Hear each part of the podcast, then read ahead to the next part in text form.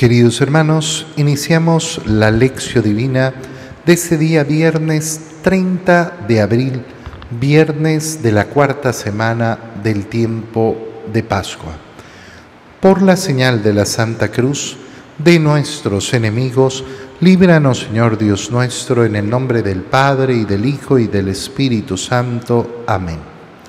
Señor mío y Dios mío, creo firmemente que estás aquí, que me ves que me oyes. Te adoro con profunda reverencia. Te pido perdón de mis pecados y gracia para hacer con fruto este tiempo de lección divina. Madre mía Inmaculada, San José, mi Padre y Señor, Ángel de mi guarda, interceded por mí. Continuando la lectura del libro de los Hechos de los Apóstoles, leemos hoy el capítulo 13, versículos 26 al 33. En aquellos días, Pablo continuó su predicación en la sinagoga de Antioquía de Pisidia con estas palabras. Hermanos míos, descendientes de Abraham, y cuantos temen a Dios, este mensaje de salvación les ha sido enviado a ustedes, los habitantes de Jerusalén, y a sus autoridades y sus autoridades no reconocieron a Jesús y al condenarlo cumplieron las palabras de los profetas que se leen cada sábado.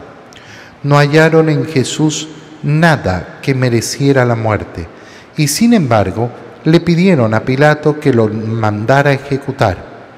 Y después de cumplir todo lo que de él estaba escrito, lo bajaron de la cruz y lo pusieron en el sepulcro pero Dios lo resucitó de entre los muertos, y él, ya resucitado, se apareció durante muchos días a los que lo habían seguido de Galilea a Jerusalén.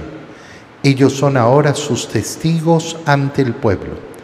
Nosotros les damos la buena nueva de que la promesa hecha a nuestros padres nos la ha cumplido Dios a nosotros, los hijos, resucitando a Jesús, como está escrito en el Salmo segundo. Tú eres mi Hijo, yo te he engendrado hoy. Palabra de Dios. Continuamos hoy día con esa lectura de, ese, de, esa predicación que hace San Pablo en eh, Antioquía de Pisidia, recordando que el primer lugar donde va a predicar es en una sinagoga, es decir, en el lugar donde los, eh, donde los judíos, donde los israelitas se reúnen para, lógicamente, eh, eh, predicar al pueblo de Israel, al pueblo elegido, es decir, a los descendientes de Abraham. Y por eso esa predicación lo que quiere destacar es justamente eso, que Pablo no tiene otra fe, una fe distinta, sino justamente la misma fe del pueblo de Israel, la misma fe de la alianza. Y lo que está predicando ahora es la buena nueva del cumplimiento de esa alianza hecha a Abraham y continuada con todos los profetas, descendientes de Abraham ¿Y cuántos temen a Dios? A ellos está dirigido este mensaje.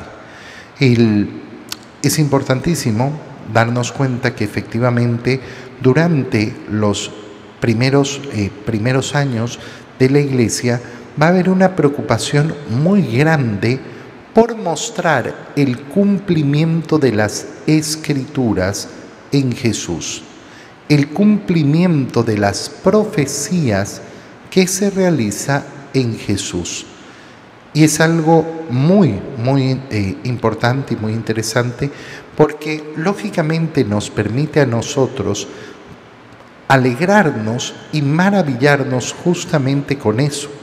Una de las cosas más preciosas que tiene la Biblia, que tiene la Escritura, es ver cómo a lo largo de siglos libros que se han escrito en tiempos tan distintos, por autores humanos tan distintos, van guardando efectivamente esa coherencia.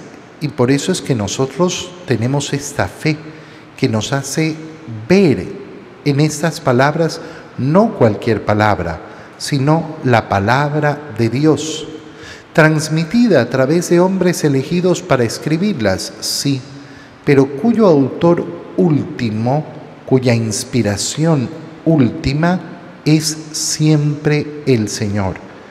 Y por eso es ese mensaje tan coherente de principio a fin.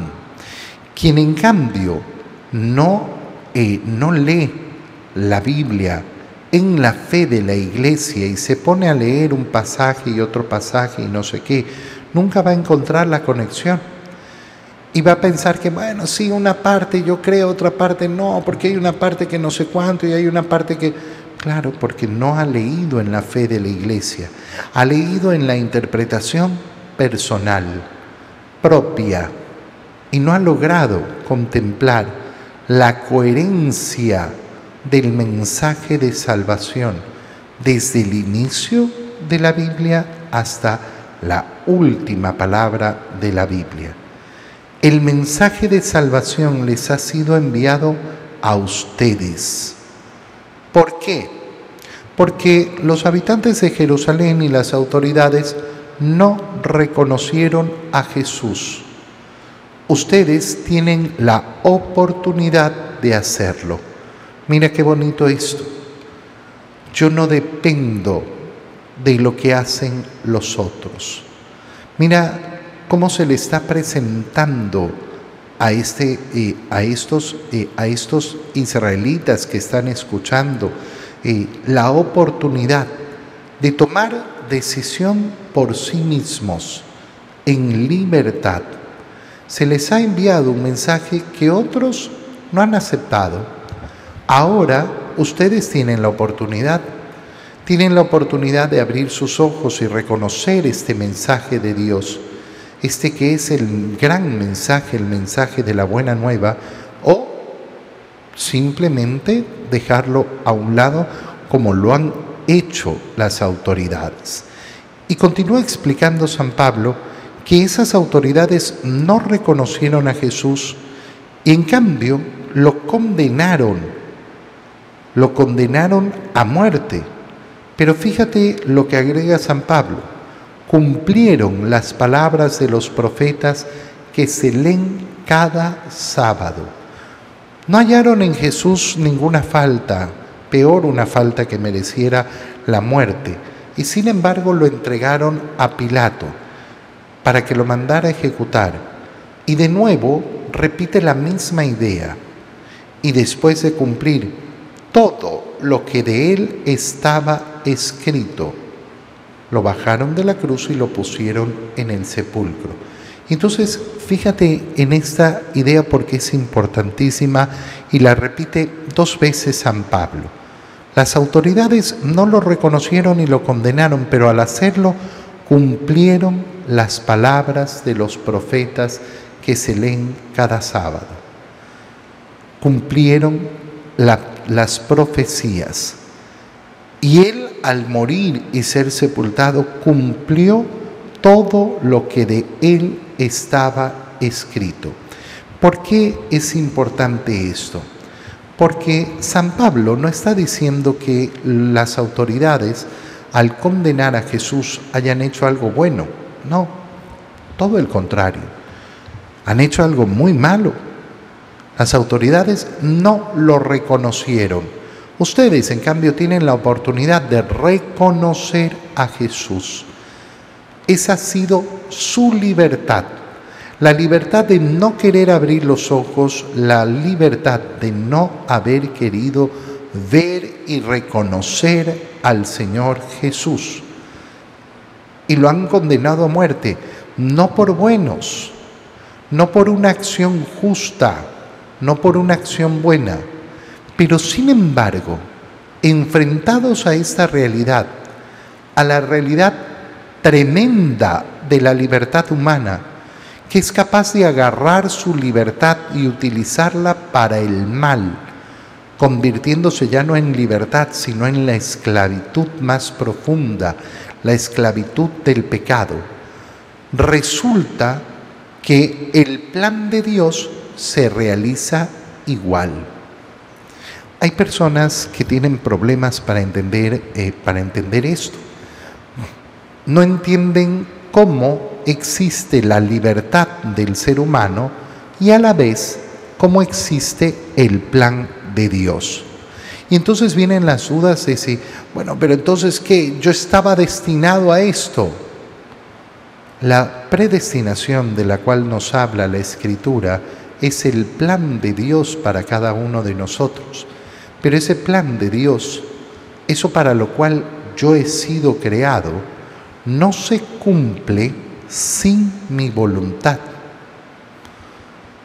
No se cumple sin mi voluntad. Y muchas de las eh, de los tormentos que tienen que soportar los seres humanos está radicado justamente ahí, en haber utilizado la libertad no para hacer el plan de Dios, sino para hacer sus propios planes. Y esas decisiones que hemos ido tomando en la vida implican esa responsabilidad que es el precio de la libertad e implica lógicamente que hay consecuencias a mis actos. ¿Y esa es la voluntad de Dios? No necesariamente porque la voluntad de Dios era siempre el bien. Pero resulta que Dios no está atado a la libertad del ser humano. Dios respeta la libertad del ser humano, pero no está atado a la libertad del ser humano. ¿Cómo puede ser esto? Cuando nosotros pensamos a nivel, eh, a nivel humano nos puede resultar eh, que, claro, si una persona toma una decisión y esa decisión tiene consecuencias hacia mí, yo soy la víctima de la libertad de esa persona. Ha venido una persona eh, y ha tomado la decisión de hacerme mal bueno, resulta que ese mal que me, que me, eh, que me realiza, yo soy víctima. Yo soy víctima y si no pude evitar ese mal, bueno, entonces voy a tener que soportar el mal que esa persona me hizo. ¿Esa era la voluntad de Dios? No, no era la voluntad de Dios. Entonces yo estoy atado a esa libertad del otro porque el otro ha transgredido mi libertad. Pero eso sucede porque somos los dos seres humanos y estamos al mismo nivel. Dios no está a nuestro nivel. Y por eso su voluntad supera nuestra libertad, sin alterarla, sin dañarla, sin anularla. Yo no puedo imponerme sobre la libertad del otro cuando el otro mm, quiere hacerme mal. Muy bien, intentaré defenderme y que no sé qué, pero al final del día eh, ha transgredido mi libertad. Yo no quería ser herido ni lastimado, pero he sido herido y lastimado. ¿Puedo hacer algo? No, no puedo hacer nada en cuanto a eso. No es que yo puedo desear, no, que no me haga mal y entonces con mi deseo el otro va a actuar de acuerdo a mis deseos. No, no puedo hacer eso. Pero Dios no tiene la limitación de estar sometido a la libertad del hombre. ¿Por qué? Porque es Dios, porque es superior a Dios. Yo sé que esto eh, a veces es tan difícil, tan difícil de entender. Tan difícil de entender sobre todo porque tenemos una manera de hablar que a veces es tan burda. Tienes un cáncer, ay, sí, esa es la voluntad de Dios. Dios me ha mandado el cáncer para que aprenda. Dios no anda mandando los males para que aprendas. La voluntad de Dios supera la voluntad del hombre en cuanto que Dios puede hacer brotar bien del mal. Y eso es lo que quiere que nosotros hagamos. No puedo elegir muchos de los males que sufro, así es, no puedo elegirlos, soy víctima de ellos. Pero lo que sí puedo elegir es si voy a hacer brotar bien de este mal que tengo que enfrentar o voy a ocasionar más mal. Viene una persona y me insulta, me insultó, yo lo insulté de vuelta. Ah, bueno, entonces estás al mismo nivel, eres exactamente igual que el otro. No, porque él fue primero, da lo mismo, el mismo nivel, exactamente el mismo nivel. Del mal tú sacaste mal. Pero aquel que escucha las palabras del Señor y pone la otra mejilla, ¿qué hace? Vive la libertad, vive la libertad profunda y del mal saca bien. Del mal hace que fructifique el bien. Y entonces, claro, el mundo, en el mundo existe la voluntad del demonio, la voluntad, la voluntad de los hombres que pueden querer el mal, pero el plan de Dios no se detiene. ¿Por qué? Porque no lo domina el mal. Y por eso, a pesar de haber condenado al Señor, a través de esa condena se cumplieron las palabras proféticas. Y por eso se cumplió lo que de él estaba escrito porque el que tiene la última palabra es el Señor, que además ha demostrado su última palabra en que Cristo, después de muerto, resucitó. Y ha estado muchos días con los que lo habían seguido desde Galilea, y ellos son sus testigos ante el pueblo. Fíjate cómo San Pablo aquí no habla de él como testigo directo, porque él no ha visto al Señor resucitado antes de la ascensión. Ha tenido un encuentro con Jesús después de su ascensión a los cielos. Es testigo y es apóstol del resucitado y sabe que Cristo vive. Pero esos testigos presenciales que tocaron el cuerpo de Jesús, que comieron con el Señor resucitado, esos son esencialmente los testigos, aquellos que dan fe de que verdaderamente Jesús ha resucitado. En el Evangelio leemos, continuamos con la lectura del Evangelio de San Juan y leemos el capítulo 14, versículos 1 al 6. En aquel tiempo Jesús dijo a sus discípulos, no pierdan la paz. Si creen en Dios, crean también en mí. En la casa de mi Padre hay muchas habitaciones. Si no fuera así, yo se lo habría dicho a ustedes, porque ahora voy a prepararles un lugar. Cuando me haya ido y les haya preparado un lugar, volveré y los llevaré conmigo para que donde yo esté, estén también ustedes. Y ya saben el camino para llegar al lugar a donde voy. Entonces Tomás le dijo, Señor, no sabemos a dónde vas. ¿Cómo podemos saber el camino? Jesús le respondió, Yo soy el camino, la verdad y la vida. Nadie va al Padre si no es por mí. Palabra del Señor.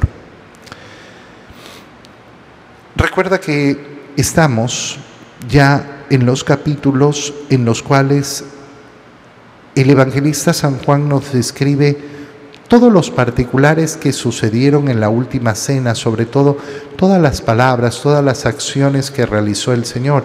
San Juan dedica muchos capítulos a la última cena a, ese momento tan sublime. Cuando uno se pregunta por qué San Juan ha dedicado tantos capítulos a la última cena, bueno, muy sencillo. San Juan es un enamorado de la misa, la última cena es la primera misa. Basta con leer el libro del Apocalipsis para entender que toda la visión que tiene San Juan se produce en esa celebración dominical, en la Eucaristía, y que las escenas que muestra son justamente en toda la primera mitad del Apocalipsis esas imágenes de lo que se produce místicamente, misteriosamente en la Santa Misa. Entonces, el haberle dedicado tanto particular nos muestra ese amor a la misa. No hay un verdadero cristianismo si no se ama la misa. Por eso siempre es una pena cuando uno escucha, no, es que yo no voy a misa porque no me gusta. No me gusta. No, me gusta, o sea, yo quiero, yo quiero, yo quiero Disney, yo quiero el Playland Park, yo quiero un, un circo, yo quiero una fiesta. No me gusta que eso es lo que me tiene que gustar. Yo lo que tengo es que abrir los ojos y deleitarme de la maravilla que hace Dios día a día entre nosotros en la celebración de la Santa Misa, que parece cualquier cosa, que parece aburrida, que parece eh, simplona, que parece. Qué bonito es pedirle al Señor, ábreme los ojos para poder entender la grandeza de la Eucaristía, la grandeza de esa celebración de la Santa Misa. En ese contexto de la última cena, después de haberle lavado los pies a los discípulos, ahora hablándoles les dice, no pierdan la paz. Repítetelo varias veces, varias veces, no pierdan la paz es que a mí me hacen perder la paz porque me sacan de mis casillas. No, no, no, no, entiéndelo, entiéndelo. La decisión de perder la paz depende solo de ti, solo de ti. Mientras sigas pensando que tú estás esclavizado por los otros, nada cambiará en tu corazón. La paz no depende de los demás, no depende de lo que hagan los demás. Es una decisión tuya, personal. No pierdas la paz. Porque el Señor te ha entregado la paz a ti y por tanto te pertenece a ti. Y eres tú el que decide si la quiere tener o no, no el otro, no lo que hagan los demás. Si creen en Dios, crean también en mí. Y viene esta frase tan preciosa. En la casa de mi padre hay muchas habitaciones, muchas. Esta es la promesa del Señor. Recuérdalo siempre, esta es la promesa del Señor la promesa del Señor no está basado en una paz porque aquí yo estoy bien, estoy cómodo en esta vida y no tengo problemas y no tengo enfermedades. No, la paz que no debo perder es porque sé lo que me ha prometido el Señor en la casa de mi Padre hay muchas habitaciones. Si no se los hubiera dicho, no les, no les estaría cuenteando y yo ahora voy a prepararles un lugar. Qué precioso es saber que el Señor efectivamente nos tiene preparado un lugar. Preparado. Que Él mismo se ha tomado la molestia de preparar una habitación en la casa de su Padre. Qué lindo es pensar efectivamente en, ese, eh, en esa persona que va a recibir un huésped. y prepara la habitación de donde lo va a recibir y se asegura que todo esté lindo, que todo esté bonito, que todo esté en su puesto. Qué bonito es entrar a una habitación que ha sido preparada para recibirme. Eso es lo que el Señor nos dice que está haciendo con nosotros, que ha hecho por nosotros.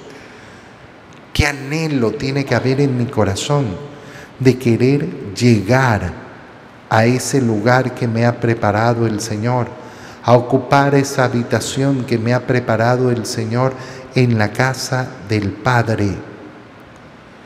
Cuando me haya ido y les haya preparado un lugar, volveré y los llevaré conmigo. Esa es la segunda venida del Señor su parucía, que yo tengo que clamar todos los días, ven Señor Jesús, no tengo miedo, ay, yo tengo miedo de que se acabe el mundo, ¿por qué? El mundo se va a acabar, tu vida se va a acabar, nunca ha habido misterio sobre eso Contempla la habitación que te ha preparado el Señor en la casa del Padre y anhélala, deséala, pon tu corazón allá. Y ahí entenderás verdaderamente cuál es la paz que importa, cuál es la paz que yo debo mantener en mi corazón porque voy a llevarlos conmigo y así donde yo esté estarán también ustedes. Esa invitación es una invitación a la comunión. Y por eso es tan importante vivirla desde ya, en la comunión eucarística, alimentándonos del cuerpo y de la sangre del Señor. Y ustedes ya saben el camino. Señor, no sabemos dónde vas. ¿Cómo vamos a saber el camino? le dice Tomás, yo soy el camino, la verdad y la vida. Quieren la salvación, quieren lo que les estoy ofreciendo, quieren esa habitación en la casa del Padre, quieren que donde yo esté, ustedes también estén. Bueno, yo soy el camino. El camino es seguir a Jesucristo, imitar a Jesucristo. Tú y yo no nos podemos poner otros modelos. Ah, yo quiero imitar a fulano, a sutano. No, yo quiero imitar a Cristo. Quiero imitar a Cristo, quiero imitar a Cristo. Él es el camino. Por tanto, tengo que imitar al Señor. Tiene que ser mi modelo. Él es la verdad Seguir efectivamente sus palabras es vivir en la verdad. Nadie es dueño de la verdad. Sí, sí, sí, sí, claro que sí. Por supuesto que sí. Habrá cosas en las cuales no podemos conocer. Ah, obvio. Yo no puedo conocer las intenciones de otra persona. Yo no puedo conocer qué es lo que sucedió si no tengo acceso a esa información. Pero eso no significa que nadie tiene verdad. Cuando yo proclamo a Jesucristo como Salvador, estoy proclamando la verdad. Y cuando yo digo que aquel que sigue a Jesucristo va a alcanzar la salvación, estoy proclamando la verdad. Y cuando veo esas acciones que van en contra del Evangelio de nuestro Señor, pues con gran verdad decimos, eso no es correcto, no está bien. Él es la verdad.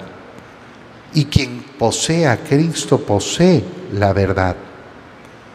Él es la vida, porque nos ha brindado efectivamente ese pan de vida, ese verdadero manjar bajado del cielo que es el que me alimenta para poder seguir el camino en la imitación de Cristo, en esa verdad y poder alcanzar aquello que anhela mi corazón, esa comunión eterna con Él, habitando en la casa del Padre. Te doy gracias, Dios mío, por los buenos propósitos, afectos e inspiraciones que me has comunicado en este tiempo de lección divina. Te pido ayuda para ponerlos por obra. Madre mía Inmaculada, San José, mi Padre y Señor, Ángel de mi guarda, interceded por mí. María, Madre de la Iglesia, ruega por nosotros. Queridos hermanos, que tengan un feliz día.